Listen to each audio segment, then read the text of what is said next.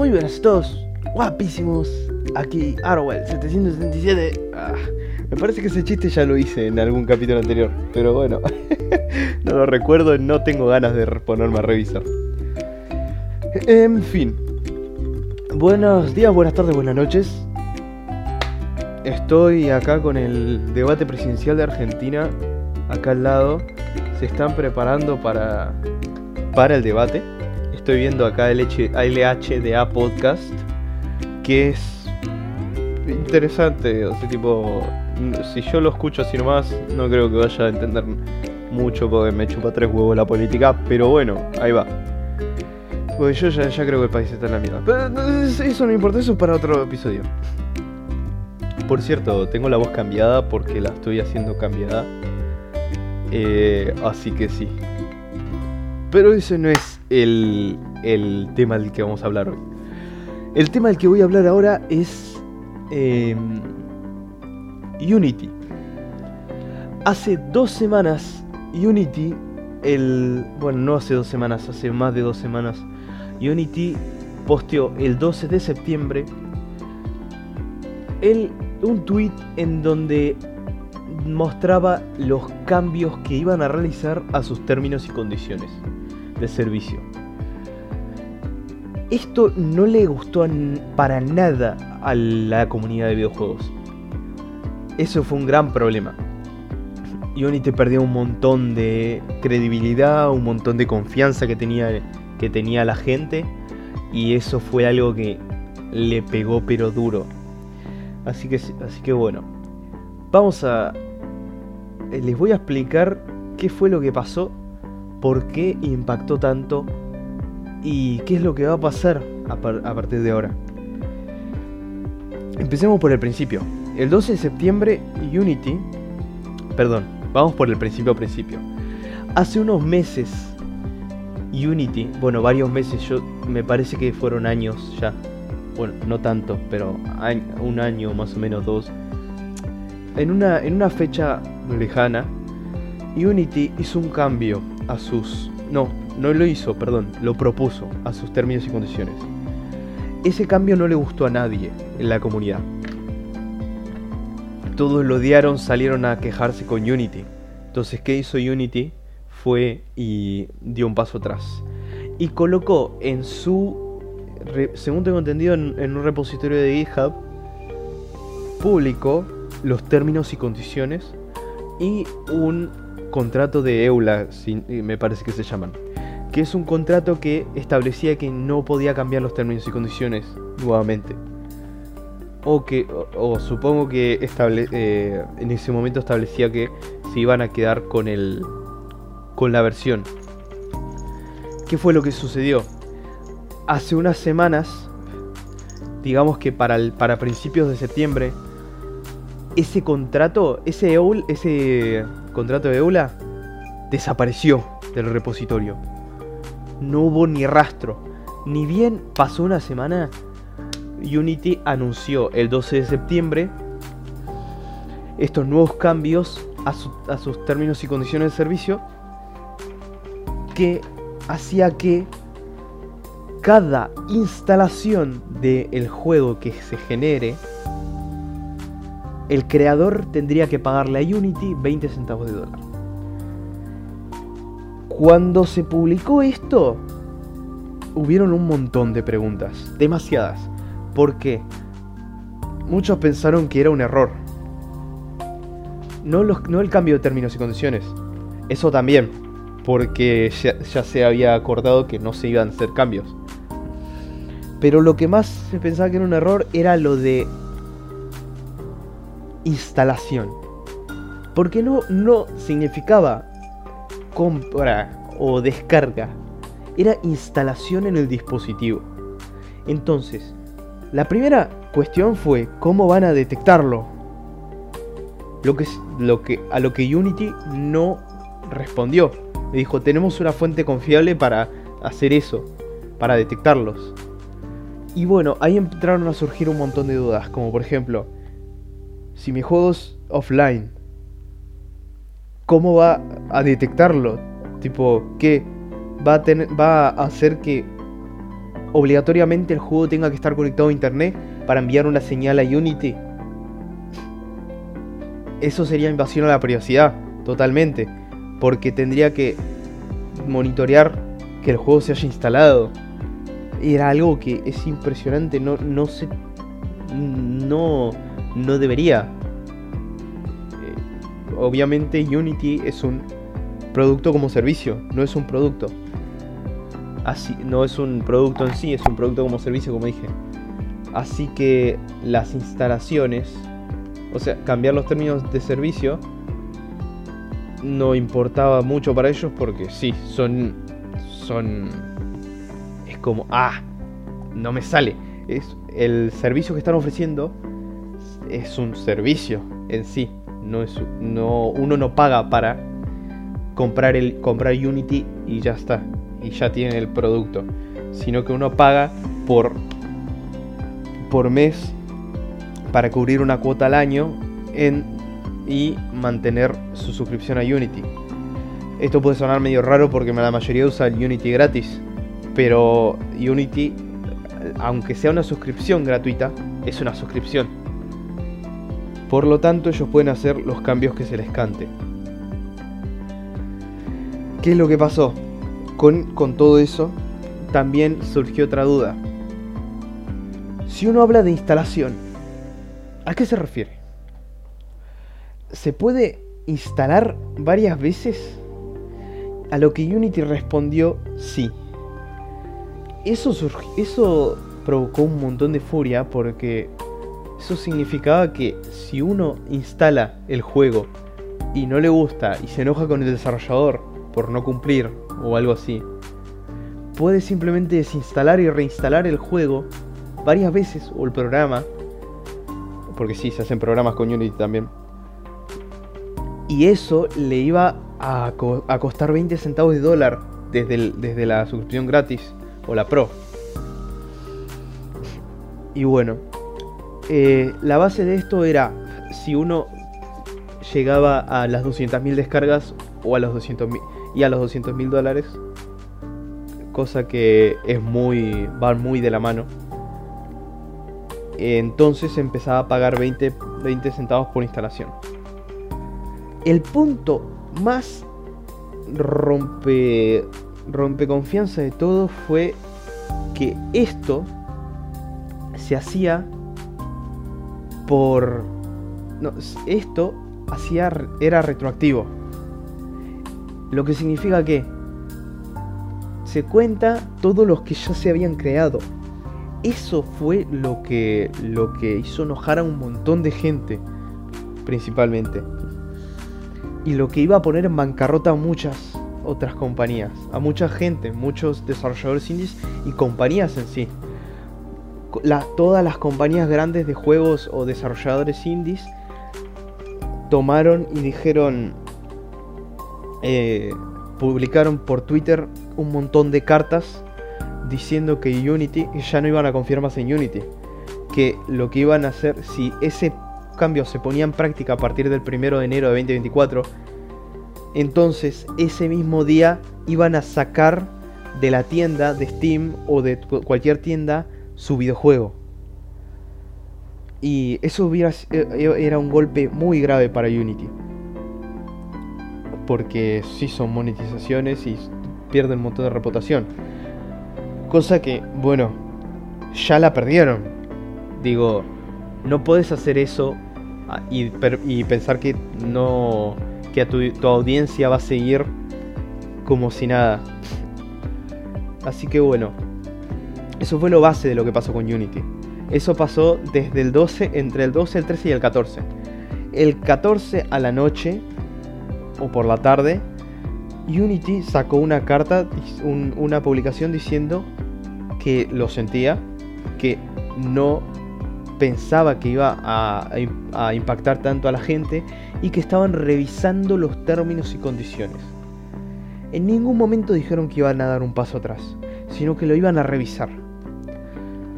A este punto, ya prácticamente el 90% de la gente que desarrollaba en Unity dijo, ya está, me voy, había muchos que estaban en el borde diciendo, me conviene usar Unity, me paso Unreal, me paso Godot. Godot es argentino, papá. Muchos se pasaron a Godot porque Godot está siendo desarrollado y es una es un es una ah, es una obra de arte. Encima tiene un montón de de soporte para plugins y es de código abierto. Pero bueno, volvamos a lo de Unity. Prácticamente toda la, toda la comunidad se le fue a la mierda. Y les dijeron, eh, y se cambiaron, están buscando todos para cambiar de, de, de motor de diseño y todo. Muchos youtubers han hecho directos haciendo, haciendo, demostrando que estaban estudiando. Y por ejemplo hay uno que yo sigo que se llama Fairly. Síganlo, es buenísimo. Es recopado el chico. Eh, lo que pasó con Fairly es que agarró y su juego está hecho en Unity. Y, con esto le impactó un montón porque él es desarrollador eh, indie. Y no tiene un soporte enorme. O al menos eso tengo entendido. Entonces, bueno, eh, hizo un montón de directos estudiando cómo funciona Godot y pasando su juego principal a Godot. Eh, entonces sí. Lo que pasó fue eso. Uy, disculpen, estoy... Me está costando respirar un poco. Voy a abrir una ventana ahora. Y básicamente eso fue lo que marcó casi, casi que la muerte de Unity. Al final de todo, de todo esto, bueno, Unity dio un paso atrás, publicó sus nuevos términos y condiciones en donde decía que no se les iba a cobrar al plan gratis y al plan pro el piso para, para tener que para estar obligado a pagar el plan pro eran 200 mil dólares y el eh, perdón eh, ahí tuve que parar la grabación un segundo porque estaba pasando un, un avión.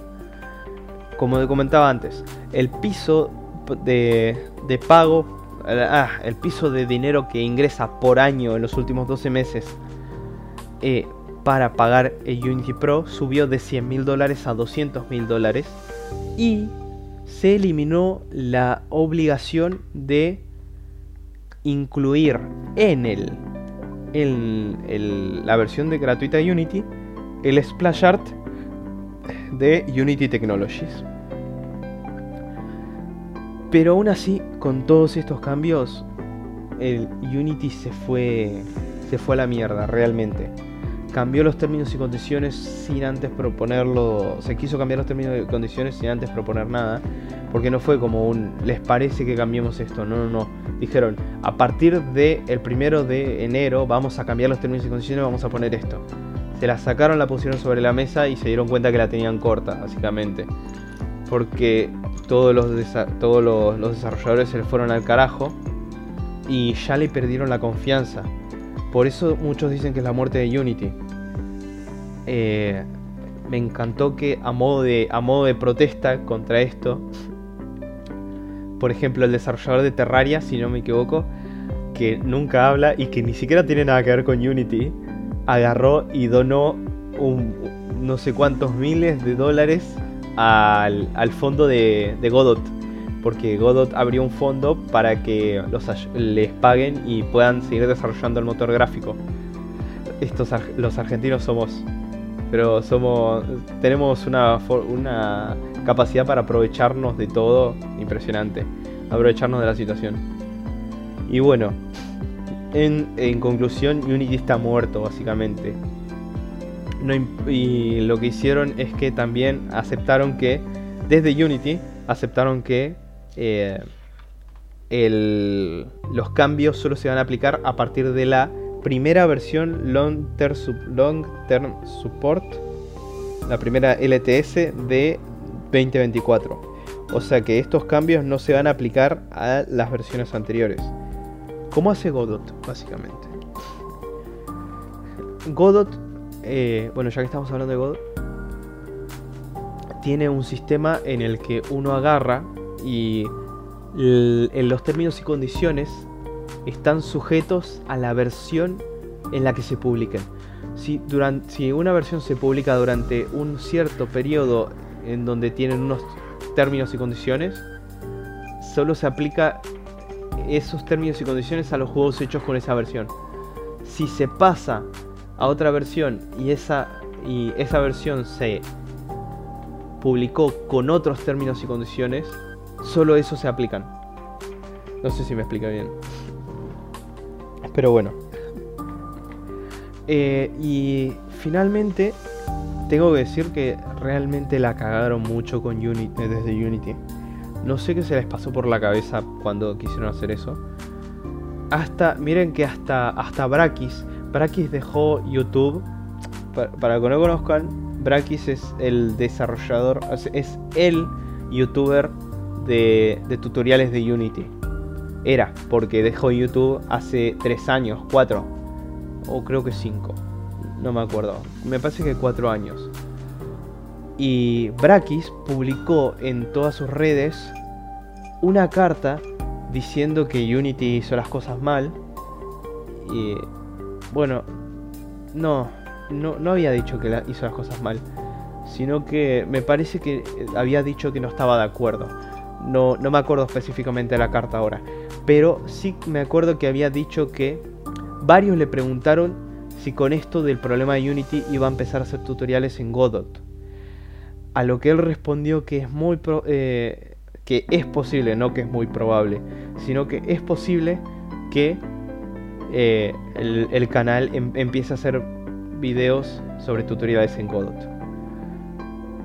Y sí, es una real, eh, bueno, recapitulando, Unity hizo una decisión completamente errónea, completamente fuera de lugar no, no tenía que haber hecho nada parecido. bueno, sí lo necesitaba. Y si, si es para lo que se supone que la hicieron, porque se supone que Unity tomó esta decisión de publicar estos términos y, condiciones para, no, porque eh, los desarrolladores de telefonía móvil no estaban usando el los servicios de publicidad de Unity, sino que estaban usando los otros servicios de publicidad. Entonces, según dijeron, es esto era para que los, desarrolladores de teléfono paguen, eh, no paguen, no paguen si usan el, servicio de publicidades de Unity. Así que sí, si hubiera sido por esa, por esa razón, que, hubieran, que hubiesen, que hagan los cambios para los teléfonos, para los, juegos de teléfono, de telefonía, que son diferentes. Tipo, tienen exportaciones distintas. No entiendo por qué lo hicieron para, para todo en general. Pero bueno, son cosas que pasan. Unity ya acabó su propia tumba. Y no va a ser igual todo, nada. En especial porque esta es un, un, servicio. O sea, es un programa como servicio. Así que sí. Bueno, eh, no tengo nada más para decir. Unity la cagó mucho. No debería haberlo hecho. Y el debate presidencial está a punto de empezar. Así que yo me voy a poner a, a mirar el debate. Mientras me juego unas partiditas al Valorant y me tomo un té porque realmente acabo de grabar dos episodios de 20 minutos, o sea, estuve 40 minutos hablando y mi garganta está hecha mierda. Así que bueno, con esto me despido y le, la cagaste Unity. Sé que no vas a escuchar esto, no, nadie va a escuchar esto. John Richitielo es un, es un forro y es, una, es un codicioso hijo de su madre que acaba de arruinar un motor de diseño de videojuegos para mucha gente. Así que sí. Eh, acá me despido y que tengan un lindo día. Chao.